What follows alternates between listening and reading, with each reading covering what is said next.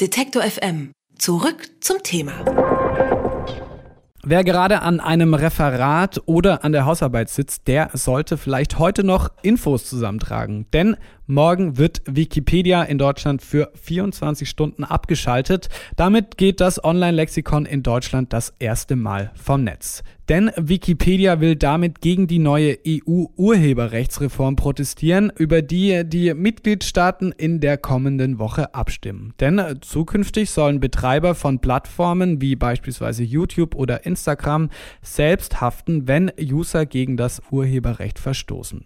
Lili Iliev ist bei Wikimedia Deutschland der Gesellschaft zur Förderung des freien Wissens zuständig für Politik und Recht. Mit ihr spreche ich über die Protestaktion von Wikipedia. Hallo, Frau Iliev. Hallo. Wikipedia ist ja eigentlich als nicht kommerzielle Plattform von Artikel 13 kaum betroffen. Ähm, wieso also diese Protestaktion? Also richtig ist, dass Wikipedia aus Artikel 13 fast namentlich ausgeschlossen ist, jedoch zum Beispiel nicht von Artikel 11.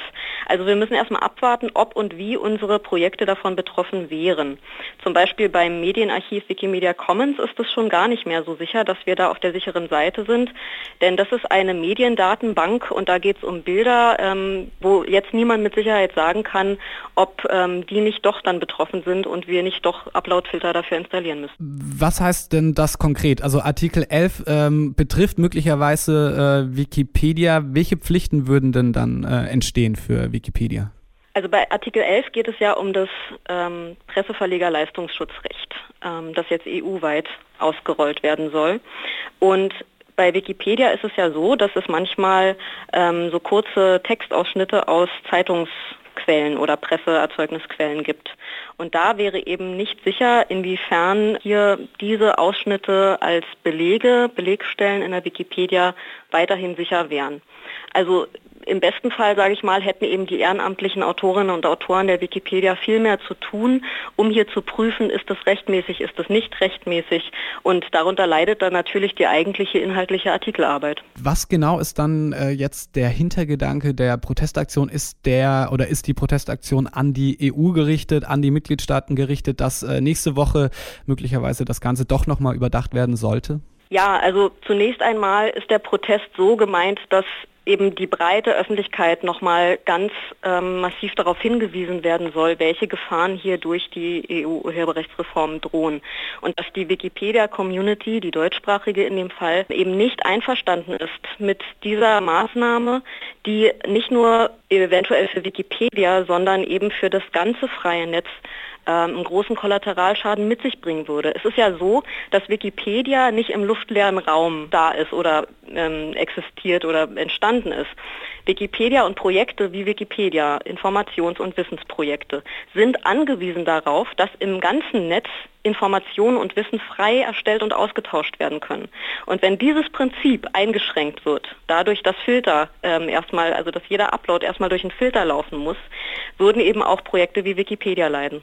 Unabhängig davon, inwiefern kann denn das Abschalten einer ganzen Plattform, also in dem Fall Wikipedia, überhaupt eine geeignete Protestaktion darstellen? Zumal es ja auch äh, Kritik gibt aus den eigenen Reihen, aber auch viele Nutzer, die Entscheidung äh, tatsächlich ähm, schwer nachvollziehen können.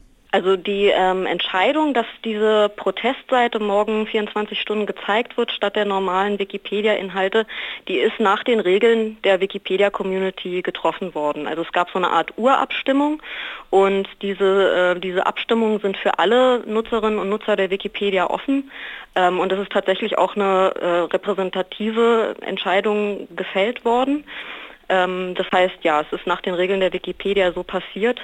Und Wikipedia ist nun mal seit langem die Vorzeige-Informationsquelle oder die erste Quelle, auf die man kommt, wenn man Informationen als Einstieg in ein Thema im Internet sucht.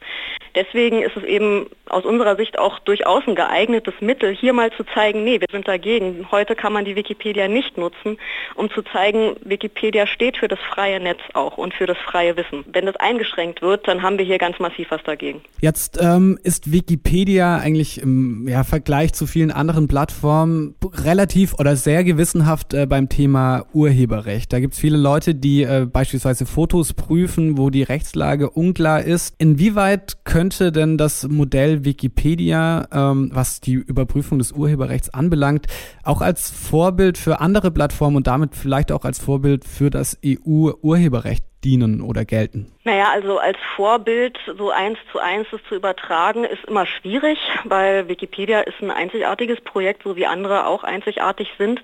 Aber das Prinzip, was jetzt ähm, zur Überprüfung von einer Werknutzung. Also ist das urheberrechtlich geschützt? Ja, nein. Ähm, wenn ja, in welchem Kontext? Was ja sozusagen von Menschen aus gutem Grund gemacht wird, weil nur Menschen können den Kontext einer Werknutzung erkennen und eben nicht äh, Uploadfilter oder maschinelle Verfahren. Das ist durchaus ein Modell, was wir auch äh, empfehlen als Orientierung für andere Plattformen. Also das so, sogenannte Notice and Takedown Verfahren, ne? so wie es jetzt eben ist. Etwas so hochgeladen und wenn dann festgestellt wird, ähm, hier ist eine Urheberrechtsverletzung da, dann wird es wieder runtergenommen. Aus gutem Grund ist das so, weil es nämlich äh, grundrechtlich verbrieft ein Recht gibt auf freie Meinungsäußerung.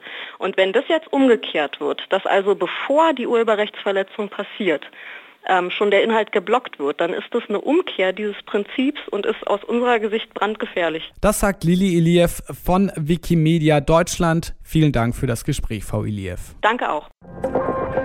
Alle Beiträge, Reportagen und Interviews können Sie jederzeit nachhören im Netz auf detektor.fm.